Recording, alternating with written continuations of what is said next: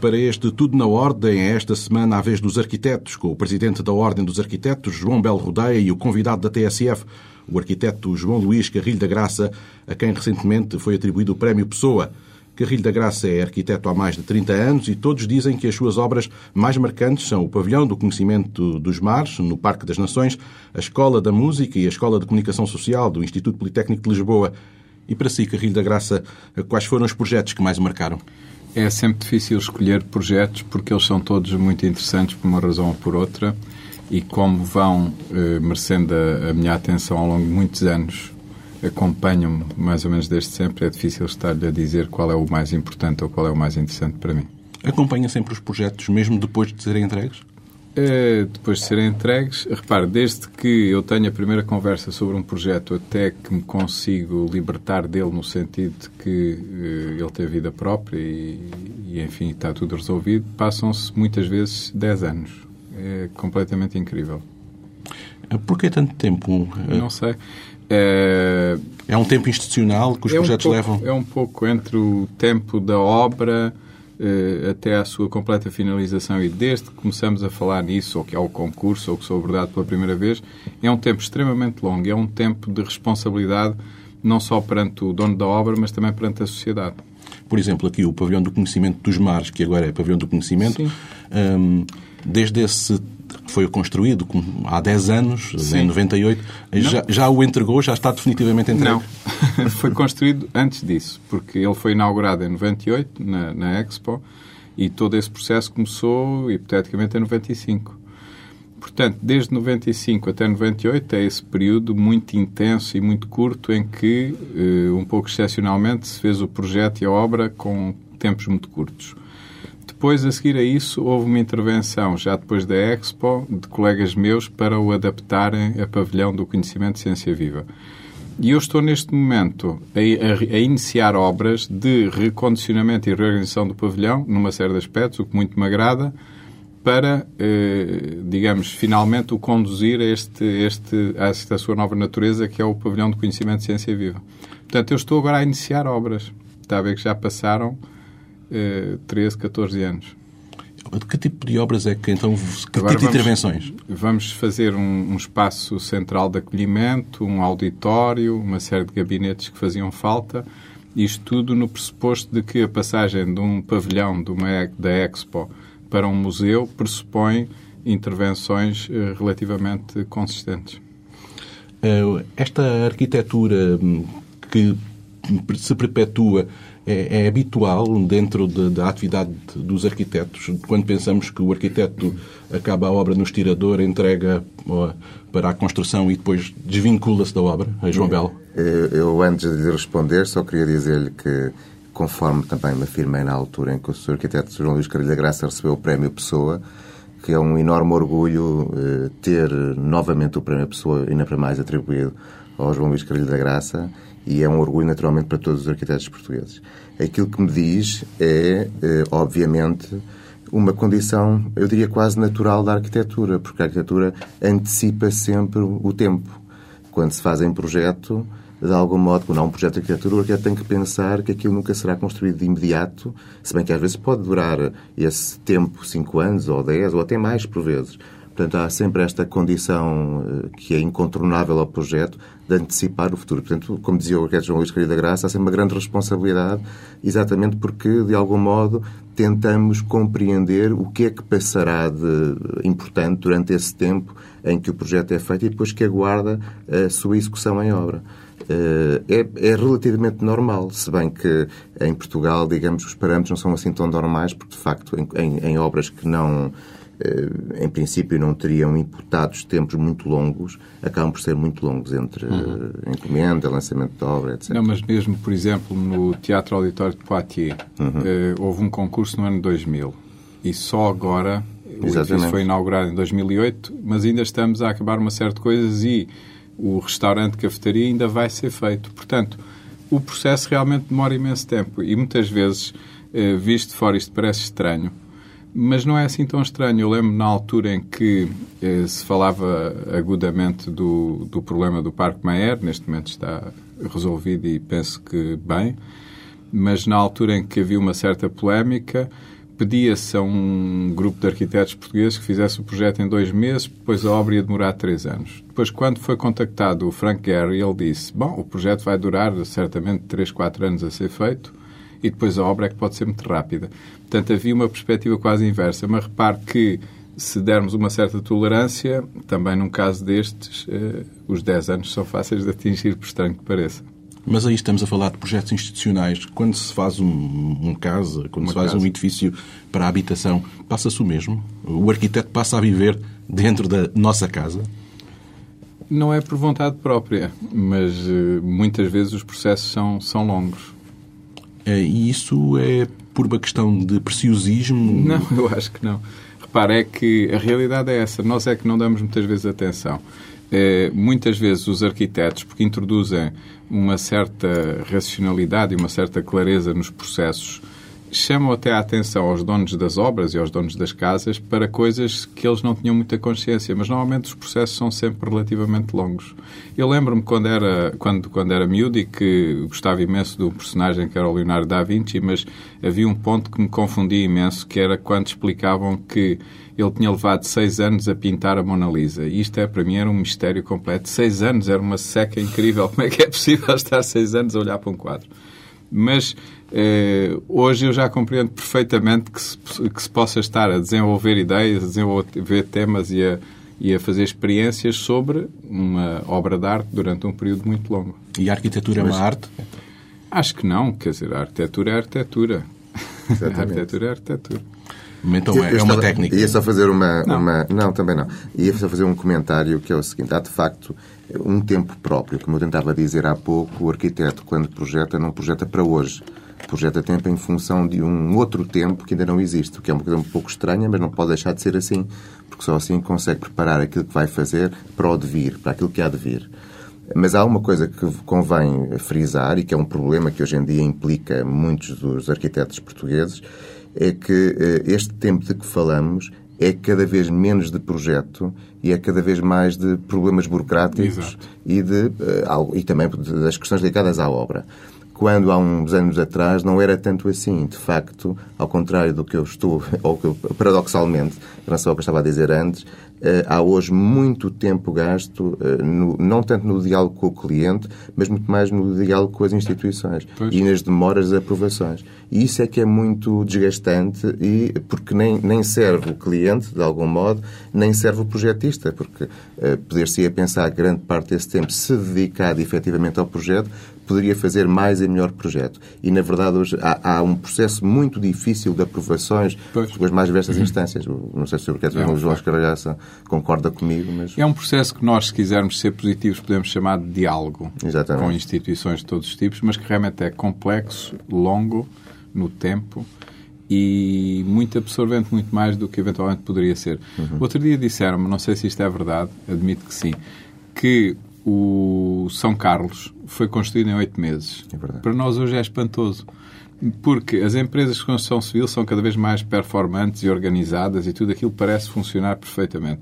Mas se nos dissessem que se ia construir aquele edifício ou algo parecido com aquele volume e com aquela complexidade em oito meses, para nós era hoje uma coisa completamente fantástica, porque a sensação que temos é que não é possível.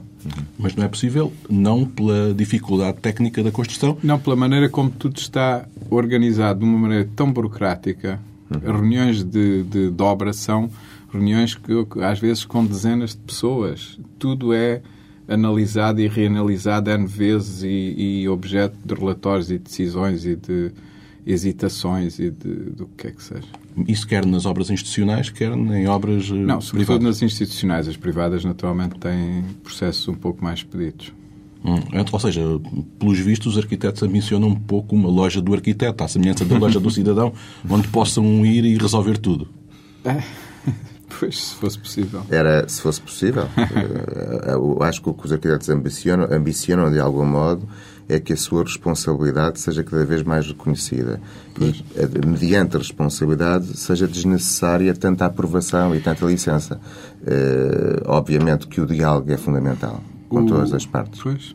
Mas, Mas o problema principal que eu vejo é que a responsabilidade, em certa medida, é cada vez mais reconhecida neste sentido. Nós realmente temos uma responsabilidade incomensurável, porque somos, Exatamente. fazemos parte de um processo, digamos, de produção do construído e somos responsáveis por uma parte muito grande daquilo que vai acontecer. O problema é que muitas vezes não temos os meios adequados para assumir essa responsabilidade. Isso é, que torna a situação crítica. É verdade. No entanto, as eh, obras que se vão edificando, um, algumas delas primam um pouco por falta de qualidade estética. Uh, isso não se. Como é que se pode combater essa falta de qualidade estética? Não se está certamente a referir às nossas. Mas há muita, há muita falta de qualidade estética em obras, hum, sobretudo nas obras privadas, nas casas das, nas casas das pessoas. em geral. Sim, em geral. Sim, sim. Nos, nos, bairros por onde passamos, os bairros novos edificados, são claro. bairros com pouca qualidade estética. Claro, e claro. Um, isso é fruto do quê? Da pressa? Da, da, da pressa em construir? Não, repare, há, há imensos, eh, imensas situações dessas, como sabe, à volta de Lisboa, que começam por ser clandestinas e há muitas que são uh, relativamente irracionais. E tudo isso vai criando um lastro de coisas uh, difíceis de explicar e de defender, que são um pouco, se nós quisermos continuar a ser positivos, a resposta que a sociedade consegue dar à enorme burocratização que muitas vezes estes processos têm. Como não é possível conseguir, com uma certa lógica e dentro de tempos razoáveis, aprovar eh, durante muitos anos as pessoas iam avançando, iam construindo, iam fazendo eh, por processos relativamente ínvios. O que é certo é que neste momento tudo isso, tudo isso existe e tudo isso acontece e realmente é extremamente feio. Aliás, basta vermos esta área onde estamos agora, é um desastre completo. A área da Matinha. A área da Matinha é uma coisa incrível. se prepara para ser requalificada. Eu mal conhecia, pois espero bem que sim. Uh, no entanto, uh, com em contraponto com essa falta de qualidade estética, existe eh, qualidade estética onde as pessoas não podem viver. Um, os arquitetos não pensam primeiro no estirador e na maquete do que nas pessoas? Mas estava a falar, estava-se a referir aqui que não percebi. Existe qualidade estética onde as é, em, em, contra, em, contraponto com a, a, falta de qualidade estética de muitas casas, depois temos o, o outro lado, que são os arquitetos que eh, promovem projetos, promovem eh, habitações eh, que, de certa forma, são inadequadas para as pessoas viverem, que são difíceis das pessoas habitarem. Eh, Mas, por exemplo? do ponto de vista geral, há, há, pessoas que se queixam muito de que a obra do arquiteto é uma obra pouco eh, pensada para a qualidade de vida das pessoas, difícil de habitar. isso porque os arquitetos Estamos... não estarão a pensar primeiro no estirador e na maquete? Não sei, mas eu não, sinceramente não estou a perceber a que é que se está a referir, porque é, há uma queixa geral de que o que os arquitetos fazem é difícil de utilizar, é isso? A queixa não é geral, mas há, há uma ideia de que, de certa forma, há projetos onde o arquiteto pensa primeiro na, na, na, no não, desenho. Eu, se me permite, eu não, não creio que seja assim. Na medida em que, hoje em dia, em Portugal, há 18 mil arquitetos. E, portanto, as pessoas devem, eh, quando escolhem um arquiteto, vão escolher um que de algum modo seja compatível com e aquilo que, tenham, que desejam e que, que, tenham afinidades. Portanto, está de algum modo ultrapassar essa ideia antiga que havia, que os arquitetos eram alguém que estavam assim, estavam assim, num, estavam assim num patamar especial e longe das pessoas. Pelo contrário, eh, há muitos anos que os arquitetos exigem estar junto das pessoas e a melhor forma de o fazerem é fazerem bons projetos. E, eh, naturalmente, que a livre escolha por parte das pessoas, do técnico, para fazer a sua obra, neste caso arquiteto, é a melhor forma de as, de as defender. Foi sempre essa a posição que, que assumimos. Eu acho que há aqui uma coisa que convém dizer e que não é uma coisa que se ultrapasse de um dia para o outro, que é, uh, e era, penso que era isso que se queria referir na primeira pergunta, de haver um certo hiato entre o gosto dito comum ou dito popular e, digamos, a, a, produção mais erudita da arquitetura portuguesa. Mas isso é, de algum modo, uma inevitabilidade. Uh, ainda para mais num país em que, digamos, uh, as questões, isto para falar do feio e do belo, como se falava há bocadinho em relação às periferias, etc., em que, uh, de algum modo, se uh, eclipsou, desapareceu, por razões diversas, uma, um certo equilíbrio do território da arquitetura desde os anos 60, desde o final dos anos 50, e infelizmente para todos, esse desaparecimento, que era um desaparecimento, uma, um acontecimento quase intuitivo, não foi substituído por um outro eh, mais arquitetónico, mais erudito, que eh, eh, cobrisse esse desaparecimento. Portanto, o que aconteceu, de algum modo, foi uma consequência, por um lado, desse desaparecimento do gosto popular e ainda a não adesão totalmente à produção, mas eu até vejo isto mais há uns anos atrás, mas à produção do, de, de, alguns arquitetos ou de muitos arquitetos. Eh, eu recordo-me que no Congresso de 48, uhum. os grandes temas do Congresso eram habitação, cidade, território. Nós podemos dizer que hoje os grandes temas continuam a ser pois. os mesmos, 60 anos depois. Não, é? não, mas inclusivamente eu há 10 ou 20 anos podíamos pensar que, que havia esse grande problema do gosto, mas hoje já não é tanto assim, não, porque é basta ver até pelos objetos uh, o IKEA e a quantidade, é o entusiasmo que as pessoas correntemente têm por objetos completamente contemporâneos e sem concessões é quase espantoso. E em relação às casas, penso que está a acontecer um pouco o mesmo. É, Há uma evolução real do gosto. Nós eu estava a tentar mesmo... dizer é que demoramos 40 pois, anos. Mas mesmo a promoção, quando se vê os, eh, estes conjuntos de, de casas turísticas, este tipo de coisas, que se estão a fazer hoje já não tem nada a ver com o que se fazia há 10 ou 20 anos. São coisas perfeitamente contemporâneas, com imenso sucesso e muito apreciadas eh, genericamente. Mas uh, não será uma arquitetura para faça elites? Lá, faça lá a sua crítica. Não será uma arquitetura para elites? Mas eu não sei, repare, se a partir do momento que há 18 mil arquitetos, é um pouco difícil pensar numa situação assim tão elitista. Acho que não, não, não poderá acontecer tanto isso. Tem que ser mais preciso na pergunta para. Tem, tem que, de algum modo, o serviço do arquiteto hoje, salvo seja, é pois. é semelhante às outras profissões. Pois. Ou seja, as pessoas pretendem um médico, vão ou têm um problema de saúde, escolhem um médico para se tratarem, não é? Para terem um diagnóstico e um prognóstico. Eh, com um jurista ou um advogado, pois. a mesma coisa. É exatamente, não, não nos colocamos nem acima nem abaixo. Mas exatamente há... igual. Precisam de um serviço de um arquiteto. Consultam um arquiteto ou vários e escolhem um para lhes fazerem um internet de serviço. Há um aspecto que talvez ajude a explicar um pouco isto, que é o seguinte, é que esse tal tempo enorme que se gasta durante o projeto e na apreciação e tal tem a ver com o quê? com o facto de o arquiteto nunca desenhar sozinho, desenhar sozinho neste aspecto parte de um programa. Esse programa é fornecido pelo dono da obra, ou pelo promotor imobiliário, ou pelo promotor do que é que seja que se vai construir. E depois esse programa tem que ser eh, passado a projeto e depois tem que ir sendo aferido e discutido nos seus múltiplos aspectos e pormenores. E quando nós chegamos ao fim deste processo e entramos em obra, o projeto já não é só do arquiteto. O arquiteto foi adaptando o projeto a este conjunto enorme de circunstâncias, começando pelo próprio programa. E, portanto, é já uma possibilidade de realização em que há muita gente envolvida, que já há muita gente que deu a sua opinião, que influenciou, que aprovou e que materializou aquela, aquela possibilidade. Incluindo o cliente. É um trabalho há. coletivo. É um trabalho coletivo, no, assim, muito, quando se diz trabalho coletivo, pensa-se num trabalho coletivo voluntário. Toda a gente quer coletivamente fazer. Às vezes é coletivo mesmo que não seja em total sintonia. Mas o que não há é uh, a possibilidade, boa ou má, provavelmente má, do arquiteto ter assim uma posição ou autoritária ou autocrática de definir o que é que seja que depois as pessoas em geral não gostam. Há sempre a possibilidade, porque repare, nós estamos sempre a trabalhar ou para o Estado ou para clientes que representam possibilidades de construir. Nós nunca temos, nunca estamos com o nosso dinheiro e com a nossa iniciativa a promover o que é que seja. Estamos sempre a trabalhar com outras, com outras pessoas e entidades. Ou seja, aquela ideia da liberdade criativa do arquiteto de desenhar o traço Não, que quer existe, desenhar, existe? Existe, existe dentro, a partir do programa, a partir dos condicionamentos do sítio ou dos regulamentos que existam e em diálogo com muitas pessoas. Existe sempre, senão era impossível trabalhar. Mas há autocensura? Auto não? Quer dizer, neste momento acho que não. Imagino que não.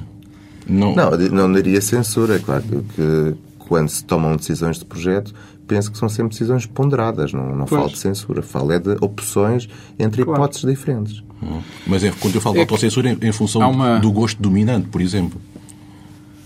É Hoje em dia também já não há um gosto dominante. Também acho que não. Já há muitos gostos. Não, mas é, eu que já, o que já percebi é que eh, as, pessoas, eh, as pessoas normalmente pensam que a atividade dos arquitetos é muito mais romântica Uhum. e, e artística, digamos assim, do que na realidade é. Nós partimos sempre de coisas muito concretas e estamos sempre muito ligados a um conjunto de questões que são relativamente precisas e que são eh, tratadas de uma maneira progressivamente racional. E, portanto, isso nós estamos sempre a fazer. Mas, claro que se o fizermos à nossa maneira, vai ganhando um certo caráter que pode ter a ver com o caráter do arquiteto ou do grupo de arquitetos que estão a fazer esse trabalho. Aliás, isto que o arquiteto João Luís Carrilho da Graça diz vai ao encontro daquela pergunta sua anterior se a arquitetura era uma arte ou uma técnica. Pois. Isto é uma dicotomia muito ligada ao, ao século XIX, de que nós embelezávamos os edifícios e depois havia uns outros arquitetos que acharam para essa altura que não, que fazíamos só, tínhamos só uma dimensão técnica. Na verdade, a disciplina é a disciplina, que tal como a medicina é a medicina. Pois. A arquitetura é a arquitetura. Há uma dimensão artística ou estética, há uma dimensão técnica, mas tem muito a ver com este processo muito racionalizado no projeto e com componentes muito racionais que, de algum modo, tem um ponto de partida e um ponto de chegada que é a obra. E há uma coisa que torna isto muito claro. Nós, quando pensamos, por exemplo, no design, sabemos que o design, mesmo que queiramos dizer que é uma disciplina artística, que não vale a pena discutirmos, mas que o design resolve problemas. Há um certo problema desenhar uma esferográfica, desenhar um automóvel, o que é que seja. Portanto, o design, se por acaso fosse uma atividade artística, ou se a quisermos considerar como tal, só funciona ou só existe na medida em que resolve problemas. A arquitetura é mais ou menos a mesma coisa. Nós temos sempre que a ação mais brilhante dos arquitetos é que resolva problemas eh, ou que se conseguem perfeitamente racionalizar e identificar, ou outros que nós ainda nem temos completa consciência. Mas só existe esta possibilidade da arquitetura fazer sentido para a sociedade e para o coletivo se ela resolver problemas. Não existe assim em abstrato como nós podemos pensar que existe a arte, porque a arte é uma espécie de ponto de encontro ou de possibilidade de uma eh, interpretação individual e muito pessoal do mundo. Mas na arquitetura não é isso que acontece. Na arquitetura nós estamos sempre a resolver problemas, como os designers. Ou seja, nem há espaço para pensar eh, um traço ou para pensar um, um edifício sem, sem o conceber. Quer dizer, pode haver, mas são sempre situações, Situações residuais. Sim, românticas e pode acontecer alguma vez. Pode haver eh, sonhos ou ideias que nós temos que nos acompanham durante muitos anos e que eventualmente algum dia se materializam ou não. Mas normalmente não é assim, não é isso que acontece. O que o arquiteto João Luís Carrilho da Graça estava a dizer de algum modo é que esta dimensão estética da arquitetura é sempre uma dimensão que houve o mundo. Não está Pois. isolada Claro. portanto, não, em si mesma. E, portanto, se, se existe, está sempre, eh, eh, digamos, pelo menos potenciada ou informada a partir da realidade cotidiana e das outras que... Dos programas e das exatamente, necessidades que das arquitetura são exatamente os programas dos clientes. eh, De, de construir, exato. Nesse sentido, há uma dimensão que hoje está muito, que é muito marcante, ou que está, que está a entrar dentro do domínio da arquitetura, que é a certificação. Fala-se muito de certificação. A certificação tanto energética dos edifícios, que começou este ano a ser desenvolvida. Os arquitetos estão preparados para, esse, para essa aflição? Repare, eu já nas, eh, lembro de uma série de entrevistas que dei mais ou menos na altura da Expo e os nomes que saíam sempre depois nas entrevistas, que eram os jornalistas que escolhiam, tinham a ver com a performance dos edifícios, que era um, um tema e um termo que eu utilizava. E já nessa altura eu referia que se nós quiséssemos comprar um automóvel, íamos a uma revista de automóveis e estão lá todas as características perfeitamente descritas e nós sabemos exatamente quanto é que custa, quanto é que vai valer quando o quisermos vender, eh, qual é a velocidade máxima, quantos cavalos tem, quanto é que gasta, por aí adiante. Vamos até ao extremo e quando chegamos aos frigoríficos também sabemos qual é a classificação ambiental do, do aparelho. As classes. Em relação à arquitetura e ao construído, isso não existia. Está, está neste momento a começar a, a- a existir. E eu acho que é fundamental e que é incontornável e indispensável. Os arquitetos estão preparados neste sentido. Os arquitetos trabalham sempre em equipa, trabalham com um conjunto de engenheiros. Nunca vi nenhum arquiteto fazer um projeto sozinho, trabalha sempre em equipa. E há engenheiros completamente preparados para fazer isso e, portanto, nós passamos a incorporar com mais entusiasmo esse tipo de componentes na nossa, na nossa equipa, mas acho que é extremamente positivo que neste momento haja essa preocupação, desde que ela não se burocratize e não se torne uma coisa superficial ou não se deixe de levar à prática ou o que é que seja que venha a desvirtuar esse, desse entusiasmo da lei. Uh, e isso, de certa forma, não condiciona o traço, ou pode condicionar?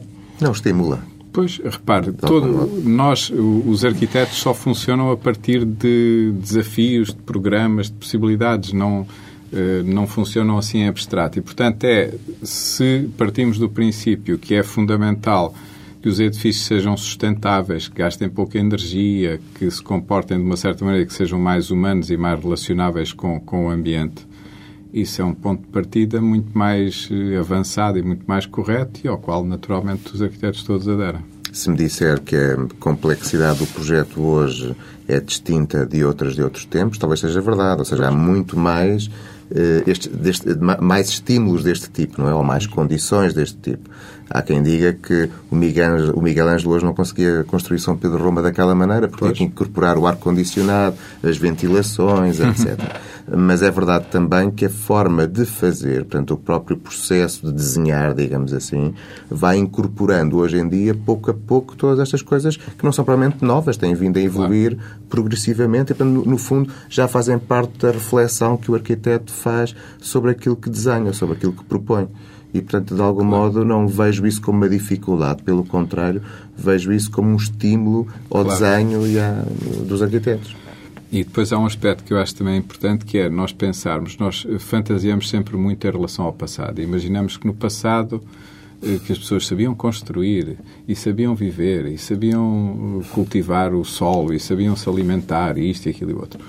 É, mas não temos muitas bases para pensar assim. Se formos realistas, percebemos que isso eventualmente poderia acontecer para uma percentagem pequena da população Exatamente. do mundo eh, em todos os aspectos. E a partir do momento que todos estes assuntos começam a massificar-se e a querer atingir cada vez mais milhões de pessoas, eh, é natural que isto provoque uma problemática específica da qual nós agora estamos a ter particular consciência. O arquiteto João Luís Carrilho da Graça está envolvido no plano pormenor da zona da Boa Vista Nascente. Uhum. Um, o que é que vai sair dali? O que é que vai ser a zona da Boa Vista para localizar a zona da 24 de Julho, que confina com a Praça Dom Luís?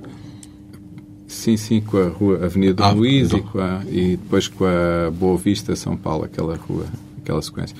Esse plano é uma, acho que é uma oportunidade muito, muito interessante. Foi provocado pelo interesse da EDP em construir ali a sua sede eh, e isso fez com que a Câmara de Lisboa fizesse uma, um acordo com a EDP para se estudar e repensar toda aquela zona, um pouco a propósito disso, mas naturalmente com um âmbito muito mais alargado. Uma zona que era um aterro no século XIX, que foi uma exatamente, zona aterrada. Exatamente, porque a, a Rua da Boa Vista, São Paulo, era eh, a marginal, digamos assim, uhum. daí em direção ao Tejo só tínhamos a praia e água. E, e entretanto, uh, e só estava construída do lado da cidade. Depois começou a ser construída do lado oposto e começaram a fazer aterros nas traseiras dos edifícios. É, são aterros privados, é uma história até bastante interessante. No entanto, a, a estratégia do meu plano basicamente é esta: é, é criar uma grande intensidade urbana na Avenida Dom Luís. A Avenida Dom Luís hoje é uma avenida uh, relativamente morta, mas a ideia é que passa a ser uma avenida com cafés, restaurantes, lojas, eh, parques, árvores, eh, imensa vida pedonal e vida urbana, como nós eh, sabemos que existe, o que pressupõe uma certa densidade de acontecimentos ao nível do solo que prenda e suporta a vida das pessoas. Portanto, esse é o primeiro ponto do, do plano. Depois, criar uma relação com a 24 de Julho eh, relativamente mais cautelosa, porque a avenida tem muito trânsito, é muito. E, e, já não tem tanto esse caráter de cidade, é mais um caráter de eh, canal de trânsito. Apesar de propormos uma ponte que passa por cima da, da 24 de Julho e que permite aos peões ir desde esta zona central até ao pé do rio, onde depois pode haver um café, um restaurante, qualquer coisa desse tipo. É, depois, em relação à área propriamente do aterro, estes aterros que, acontece, que já aconteceram muitos em Lisboa e que há em muitas cidades, causam um problema, hoje aos nossos olhos, que é, é se forem construídos, criam uma, uma interseção das vistas entre a cidade antiga e o rio. Na altura em que a cidade foi construída, as vistas, se calhar, tinham muito menos importância do que hoje lhe damos. No entanto, isso é um problema real. E então o que é que nós propomos no plano? Propomos que os edifícios a construir sejam mais ou menos perpendiculares ao rio, o que faz com que eles tenham sempre vistas, algumas vezes tangenciais, para o rio, mas não cortem a visão dos edifícios e das, dos espaços públicos que já existem na cidade consolidada, que já ali existe. Para além disso, o que nós propomos e que pode ser interessante é uma tipologia, uma maneira de construir os edifícios e as casas eh, com pátios, embora em edifícios em altura, e que pode introduzir uma novidade e uma variação naquela zona e torná-la novamente atraente, uma vez que ela hoje está relativamente abandonada. Um plano, então, que contempla demolições? poucas, porque há ali imensos espaços livres, se, se olhar bem. Há... Que são parques de estacionamento hoje Exato, em dia. Exato, e aquela zona, a zona propriamente da EDP, uma zona da, da Câmara e outros espaços que estão praticamente disponíveis. Portanto, não há assim não há muito, muito sangue. Então, e o calendário dessa... O calendário, eh, a EDP está muito entusiasmada com o processo e, portanto, quer começar a construir muito rapidamente assim que for possível. A Câmara de Lisboa, igualmente. Portanto, nós, neste momento, estamos a trabalhar para, para conseguir, o mais rapidamente possível, iniciar as obras. É, a equipa que ganhou o projeto da, da sede EDP é o arquiteto Manuel Aires Mateus e penso que quer nós, quer eles, estamos já a trabalhar para que tudo avance rapidamente. O arquiteto João Luís Carrilho da Graça e o presidente da Ordem dos Arquitetos, João Belo Rodeia, debateram esta semana o que é a arquitetura no Tudo na Ordem, um programa semanal na TSF com um olhar particular sobre outras atualidades.